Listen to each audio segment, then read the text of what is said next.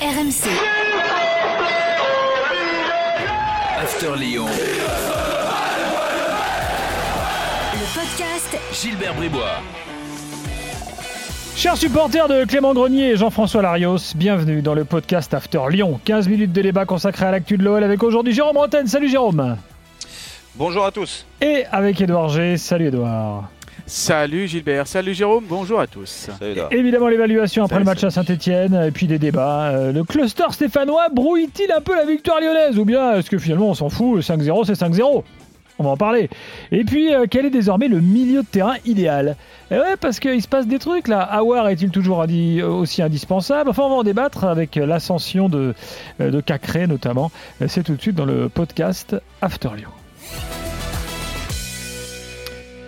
Edouard, t'as choisi quel taulier parmi les tauliers? Du match Eh à ben, Saint-Etienne Forcément, l'un des deux défenseurs, j'aurais pu mettre Marcelo parce qu'il est buteur, mais euh, j'ai préféré parce qu'on lui a tellement, euh, on a tellement euh, mis en exergue ses, ses manques sur un certain nombre de matchs que hier, il a tellement fait un match, à mes yeux, abouti. Je parle de Léo Dubois, tout simplement parce qu'il est deux passeurs décisifs. Les centres, ben, la plupart du temps, ont été tranchants, euh, de 8 duels gagnés sur 10. euh, voilà, moi je trouve que hier, il a eu tout juste dès la de match, avec euh, en plus ses deux coups de pierre étaient euh, euh, décisifs avec la tête de Marcelo derrière. Jérôme, tu valides? Oui, sur Dubois, oui, moi je, je vais mettre Marcelo parce que bah, il a hésité Edouard, mais moi j'ai pris Marcelo parce que bah, Marcelo, euh, il revient de tellement loin. On se rappelle il y a quelques mois euh, la brouille avec euh, son club, avec les supporters, à deux doigts de partir, et puis euh, il s'est remis, euh, il s'est remis euh, bien dans la tête euh, sur le terrain. franchement, c'est un déjà c'est un bon défenseur, très bon défenseur, et puis là il s'est Mm. transformé en double buteur. Donc bien sûr que les ballons sont bons de Dubois, mais il faut être là, il faut, il faut avoir envie de marquer, envie de faire mal à l'adversaire. Et je trouve qu'il a été un exemple sur, sur cette belle victoire lyonnaise. Donc Marcelo sans, sans aucun doute. Bon, je suis d'accord. Même si on va dire qu'il faut faire un, faudrait faire un petit stage de marquage à Saint-Etienne sur les sur le Ça, coup de on en pied arrêté. parlera, ouais. Mais bon. Ouais, En sachant que Marcelo- en zone, c'est compliqué. Ouais. Hmm. A Oui, envie de, de, pro- de prolonger, euh, lui qui a 33 ans, pourquoi pas le prolonger. Donc en conférence de presse après le match de, de dimanche, Rudy Garcia a, a estimé que oui, à 33 voire 36 ans, euh, s'il veut prolonger deux ou trois ans, il peut encore euh, apporter. Visiblement, c'est quand même un petit peu dans les tuyaux. Tout le monde euh, voudrait qu'il euh, qu'il prolonge, surtout si euh, c'est le Marcelo actuel. Évidemment. Euh, à suivre. Euh, un boulet, Edouard, ou pas de boulet? Bah, j'en ai pas trouvé. Bon. Bon, c'est vrai que là, franchement, si. Parce qu'un même boulet, c'est Mathias compliqué. hein. Ouais, c'est même Mathias Deschilio euh, qui était en dessous sur les autres matchs. Hier, il a fait quand même un. Même pas une un petite bon match, sortie de. Lopez à se mettre sous la dent, rien.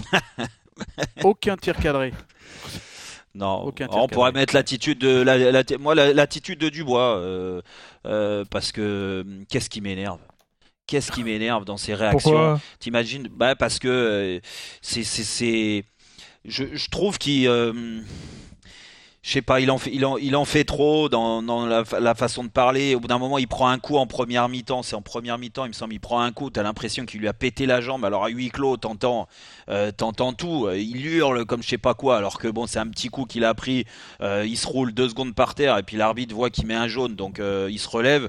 Tu vois, c'est ce genre d'attitude, moi, ça m'énerve. Surtout quand t'es un défenseur et que tu sais ce que c'est de, de mettre des coups. Quand t'en prends, euh, ne, va, ne va pas faire ta, ta, ta, ta pleureuse à, crier comme ça, tu vois. Et, et puis même, euh, il sort en fin de match à la 80, euh, je sais pas, 85e, 86e là, ou non même 89e là, je suis en train de regarder 89e et genre il sort à l'opposé et il regarde ses coéquipiers, allez on lâche rien, oh c'est bon, il y avait 5-0 les gars. Oh, c'est bon, allez, sors, et puis, euh, et puis euh, rentre sur le banc, tu vois. C'est, des petits trucs comme ça. Et en fait, je te dis ça parce que moi, ça m'énerve quand je le vois, mais ça énerve tellement les adversaires. Et je te le dis de source sûre, il y a plein de joueurs et de, et de staff qui jouent contre l'Olympique lyonnais. Ouais, mais là, t'es contre Saint-Etienne. S'ils peuvent en mettre 10, Lyon, ils en mettent 10. Hein. Je, je, te, parle pas de Saint-Etienne, moi. hein. Je te parle pas de, de- des joueurs de Saint-Etienne ou de- du staff de Saint-Etienne, parce que moi j'ai eu personne là euh, depuis le match d'hier. Mais sur les matchs d'avant, euh, c'est vrai que l'attitude de Dubois, euh, elle plaît pas à tout le monde. Donc, euh, donc il faut qu'il fasse attention quand même, parce que tu tu vas vite être catalogué et derrière, euh, bah, derrière c'est compliqué hein, quand on on te colle une étiquette et je sais de quoi je parle. ça, c'est Voilà. quand, les, ça, c'est quand les, les, les mecs qui ont des boulards parlent aux autres mecs qui ont des boulards, en fait. C'est ça Non, non, je, je, je- ouais, je sais pas pourquoi. Il, euh, il a, il a le boulard, euh, tu vois Non, mais je, je, je, Non, non, Ah. non, non. bon, je sais pas, Non, je trouve que qu'il t'es un pas peu. de quoi. hein. Je trouve que t'es un peu dur. euh, bon. bon. Ouais, je... Non, Moi, ça m'a mais pas attends, sauté aux c'était pour- yeux que. C'était pour trouver un, un boulet, Ouais, voilà. t'as- chipoté, tu- quoi. Non, c'est pas un boulet sur le terrain parce que la preuve, Edouard a raison, euh, sportivement, du moins sur le terrain, il a fait un très grand match et il faut le féliciter par rapport à ses, à ses dernières prestations qui étaient quand même euh, très très moyennes. Et je sais même pas si c'est pas son meilleur match à l'OL depuis, euh, Ouais. depuis qu'il est là. Alors, euh, bah, passons à la suite alors. Est-ce que, parce que ça c'est un truc qui est revenu un peu dans la bouche des Stéphane, ils disaient ouais mais de toute façon 5-0 ça veut rien dire dans la mesure où on était super diminué et tout.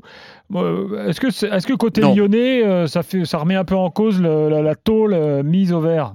Non, non, non, non. Et on vient de sortir d'une conférence de presse euh, où Jean-Michel Aulas a présenté euh, deux nouvelles joueuses pour son équipe euh, phare, notamment Katharina Macario, un, un phénomène américain euh, qui, pour son, son équipe septuple championne d'Europe. Et donc, bien évidemment, on lui a posé la question. Bien évidemment, il a dit que ce, ce- ce 5-0 avait de la valeur. Mais je vais reprendre carrément les propos de Claude Puel hier en conférence de presse. hein. Malgré cette semaine très particulière, on y croyait. Et quelque part, euh, 4 des 5 buts, c'est sur des coups de pied arrêtés. hein. Donc euh, je vois pas le Covid euh, là-dedans sur le, sur le marquage. Euh, L'enthousiasme, euh, ben, il était plutôt Stéphane, euh, lyonnais que euh, euh, stéphanois. Ils auraient pu com- euh, compenser euh, tout ça. Euh, Il y avait le collectif, il y avait la hargne du côté de, de- de Lyon. Et puis surtout, faut pas oublier non plus euh, qu'à l'OL, il manquait trois absents hein, de l'équipe type. Euh, Lucas Paqueta, Oussem Ouais. Aouar et Maxwell Cornet. Euh, bon, après, il y a un ou deux faits de match. Si à la 23e seconde, euh, Mouefek marque, ça, fait, ça peut faire un 0. Pourquoi pas Ça change peut-être euh, les têtes. Et puis après, faut pas oublier non plus qu'à 2-0, il y a un 2-1 pour euh, potentiel, hein, puisqu'il y a le tir de, de Nordin sur l'arrêt Ouais, de ouais, la, ouais. la tran- Donc, non, non, mais il y a ces faits de match qui font qu'il y a un moment donné, s'ils s'étaient peut-être plus accrochés, s'ils y croyaient un petit peu plus, euh, bien peut-être que Saint-Etienne aurait pu euh, s'accrocher. Mais là, pour moi, il n'y a pas de. des- a- y a pas. Si Saint-Etienne, les joueurs Saint-Etienne avaient des, pieds à l'endroit, euh, plus, euh, ouais, peut-être qu'ils auraient réussi à s'approcher un peu plus du but de Lopez. Non, mais en aucun cas, euh, on peut, mettre en, juste mettre en avant le fait que Saint-Etienne était limité et ceci, cela. Lyon a dégagé une force collective impressionnante. Edouard l'a dit.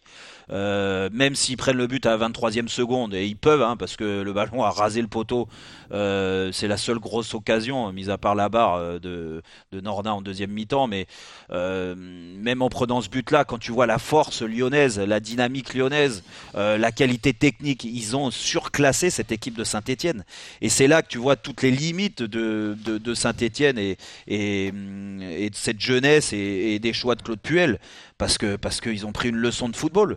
Et tu peux pas mettre euh, en- on, on peut pas mettre en avant Saint-Etienne a été mauvais diminué donc euh, bah on va on va réduire un petit peu le, le niveau de l'Olympique Lyonnais. Non on a déjà assez reproché à Lyon ces dernières années de perdre des points de pas être euh, contre des équipes plus faibles de pas être au rendez-vous. Là ils ont écrasé Saint-Etienne il y a deux classes d'écart entre les deux équipes ça C'est vu. maîtrisé du Euh, début à la fin. Mais ouais, maîtrisé et puis euh, et puis surtout, euh, euh, voilà. Moi, j'avais l'impression de voir au d'un moment euh, une équipe professionnelle qui joue un match d'entraînement contre une équipe de jeunes. Tu sais, comme ça se fait souvent euh, par moment. Tu joues des 18 ans. Et ben, t'avais l'impression de voir ça entre Lyon et Saint-Etienne. C'est quand même pas la faute des, des, des Lyonnais s'ils ont une équipe d'en face de Saint-Etienne qui est faible. Ils l'ont rendu encore plus faible qu'elle l'est déjà. Après, euh, euh, fran- franchement, moi, je trouve que je trouve que il y a, il y, a, il y, a, il y a- il y a des joueurs qui. Thiago Mendes, c'est le jour et la nuit par rapport aux joueurs qui arrivaient l'année dernière. Euh, la saison dernière, catastrophique. Là, Thiago Mendes, alors même s'il avait de la place au milieu de, euh, terrain, un peu à l'instar d'un Paredes contre Montpellier avec le PSG, euh, franchement, techniquement, il alterne jeu court, jeu long. la bonne relation avec Guimarães qui, qui est pas titulaire, et même Cacré qui est plus un titulaire aussi dans le milieu de terrain, ils les ont bouffés. Non, non, moi je, trouve que c'est bien. Et puis, et puis, et puis surtout, on n'en parle pas assez.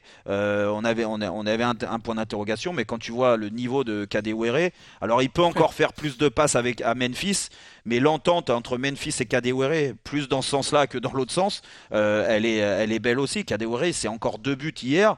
Euh, franchement, on peut, peut que le féliciter aussi. Donc non, non, Lyon, euh, euh, euh, est vraiment sur une bonne dynamique. Ils ont trouvé leur équipe et euh, je, pense que ça va être compliqué pour les équipes qui, euh, qui veulent les dépasser dans le championnat de, de y arriver. Et je rappelle une donnée des derbies, le derby nivelle les valeurs. hein. Lors de la dernière victoire des Verts en octobre 2019, les Verts étaient 20e au coup d'envoi. hein. Ouais, en plus, Euh, en donc, euh, donc euh, franchement, les, les- les- les Stéphanois auraient pu compenser par un petit peu plus de, de niaque. Ils n'ont même pas mis ça, du coup, bah, ils se sont fait marcher dessus. Euh, justement, enchaînons. Jérôme a lancé le débat.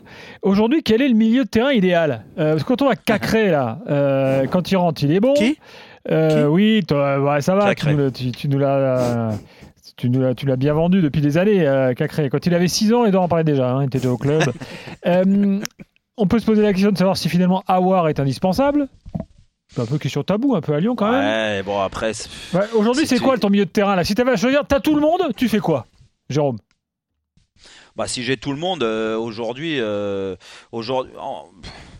Après, c'est- non, mais c'est compliqué. C'est pour ça, tu vois, c'est, vraiment un casse-tête pour le- l'entraîneur parce que autant moi je lui reproche des choses à Rudy Garcia, autant euh, là c'est un, un choix de, de riche parce que euh, Guimarães, euh, quand il joue plus haut, euh, il montre beaucoup de qualité comme le match d'hier.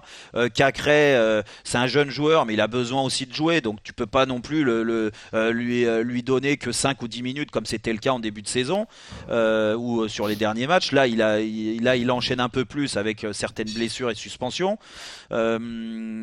Après, Paqueta a l'air d'être quand même à un niveau, un niveau où, où c'est compliqué de le remplacer. En plus, il a ce, ce côté au milieu de terrain, c'est le seul à avoir ce- cette patte gauche.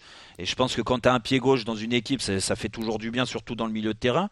Euh, après, Thiago Mendes, je viens de t'en parler, il s'est imposé. euh, euh, quand il fait des matchs comme ça, il a l'impact physique, il a l'intelligence du jeu, il est, propre techniquement, donc c'est difficile d'avoir mieux en numéro 6. Et après, oui, tu peux mettre en concurrence Awar avec Guimarães et, et, Cacré, mais, mais il faut pas oublier aussi Awar, quand il est bien dans sa tête, quand physiquement il est bien. Lui aussi a eu le Covid, donc moi c'est pour ça que je suis un peu, euh, je, je, je, je mets un peu le frein sur les critiques euh, sur des, des mecs qui ont eu le Covid. Et ils peuvent être encore impactés aujourd'hui, mais tu sens Mm. que quand même euh, Awar, il a, il a techniquement euh, quelque chose qui est en plus comme Paqueta quoi, par rapport aux autres, aux autres milieux de terrain. Donc pour moi, le, le type, ouais, aujourd'hui, Mendes, Paqueta et Awar. En sachant qu'Oussem Aouar, c'est des problèmes d'adducteur actuellement et que euh, Maxence Cacré a lui aussi hein, dû, euh, après son Final 8 euh, étincelant, gérer aussi le Covid. hein. Donc l'absence, le retour, un moment où il y a la concurrence, où Luque Paqueta arrive. moi, je mettrais bien quand même Maxence Cacré un petit peu actuellement devant Oussem Aouar, en sachant que pour l'instant, il n'est pas disponible. hein. Il a des problèmes d'adducteur, donc il ne peut pas vraiment faire des entraînements comme, comme il peut. Parce que franchement, c'est lui qui accélère le jeu. Quoi. Avec Thiago Mendes comme hier en- en point de basse, là, qui organise tout, qui, euh, qui- Ouais. qui, fixe tout le monde. Euh, avec Guimarães et puis euh, Cacré, ça, ça- ça joue à une vitesse, mais, euh, mais incroyable. Parce que hier soir, on peut parler du baby milieu, hein, avec euh, euh, à 17, 19 ans, 20 ans, Mouefek 19 ans et puis Gourna 17. Euh, mais je pense que n'importe quel autre milieu, au milieu sur de certaines CFA, séquences, ça Ah non? Euh, Ah non, c'était na- l'équipe, National euh, 3 pro. même. Ah oui. Ouais. Pardon. Euh, ouais, mais c'est même National 3, hein, la, réserve de Saint-Etienne. Donc, Ouais, c'est- National c'est- 3, ouais, ouais, c'est pas étonnant Ouais, alors. Donc, euh, et euh, donc euh, quand il y a ce, ce jeu qui joue très très vite, là, je pense que hier, hier, même un autre milieu euh, prend l'eau à, certaines, euh, à certains moments. hein. Donc là, je- pour moi, Maxence Cacré, c'est vraiment l'accélérateur euh, du, du milieu. Il est indispensable à, à côté de Thiago Mendes. Bon. Ah ouais, euh, donc toi tu retires, tu retires euh, Hmm. soit, soit Paqueta, soit Awar quoi. Après, pa- Lucas Paqueta, actuellement, à l'entraînement, il n'est pas aussi flamboyant qu'en fin d'année. Donc, on l'a vu aussi dans le, le- les matchs officiels où il n'est pas forcément. Ouais, mais t'aimes pas les Et là, gauchers, toi, Edouard, c'est pour ça. Mhm. Les gauchers français, pas les gauchers brésiliens. Ah, ah, pardon. Non, mais c'est vrai qu'il y a, y a- ce qui, ce qui fait aussi, c'est qu'il y a une énorme concurrence à l'entraînement et que, euh, et on le voit avec Maxence Cacré qui est allé chercher sa place de titulaire lors des entraînements, parce que certes il y a des blessures, mais la, la- la- semaine dernière aussi, il a pris la place euh, alors qu'il n'y avait pas forcément de blessures à un moment donné. hein. Lucas Paqueta par exemple était là. Euh, voilà, donc il faut, euh, il faut aussi voir que cette concurrence au milieu est là et le scène et puis elle fait progresser euh, euh, tout le monde en sachant que là on va arriver sur une période où il y a des matchs tous les trois jours. hein. Et, et- et moi, je voulais juste de la fin pour toi, un- truc, euh, Gilbert, là-dessus. C'est, oh, ok, il y a un milieu type et tout. Et puis par rapport à ce que Edouard disait, la forme du moment, aux entraînements, ce qui se passe, il peut changer parce que ça, ça peut, ça, ça se joue à très peu de choses, une place de titulaire. Mais par contre, dans la gestion d'un groupe pour Rudy Garcia, quand hier, par exemple, tu as un match qui est rendu facile par l'équipe euh, qui commence, dire comment il peut attendre que la 85e minute pour faire ses premiers changements. Tu sais, on, on parle souvent, le, le, le Ah, il a joueur, dit, il a hein. du mal à accéder. Ouais, Il, il, a, a, dit expliqué quoi pourquoi? Alors, Il vas-y a- rapidement c'est- parce qu'on est, on a dépassé notre, euh, notre temps de Eh ben, podcast. c'est parce qu'il n'était pas content des rentrants lors du dernier match et il voulait aussi envoyer un message à, à eux et puis aussi récompenser tous ceux qui avaient fait un, un bon match. Il était clair, net et précis par rapport à ses remplacements euh, tardifs. Pour moi, pour, dans la gestion d'un groupe, c'est c'est très compliqué de, de faire accepter ça. Déjà, c'est dur quand tu démarres pas le match alors que tu attends à démarrer. C'est des choix. Il faut les accepter. Mais par contre, quand tu vois que l'équipe elle déroule à 4-0, si tu fais pas de changement avant la, avant la, la 60e minute, euh, là, c'est avant la 85e minute, pardon, c'est problématique. Merci Edouard, merci Jérôme. Prochain podcast Merci. After Lyon la Ciao, semaine ciao. prochaine. RMC, After Lyon. le podcast Gilbert Bribois.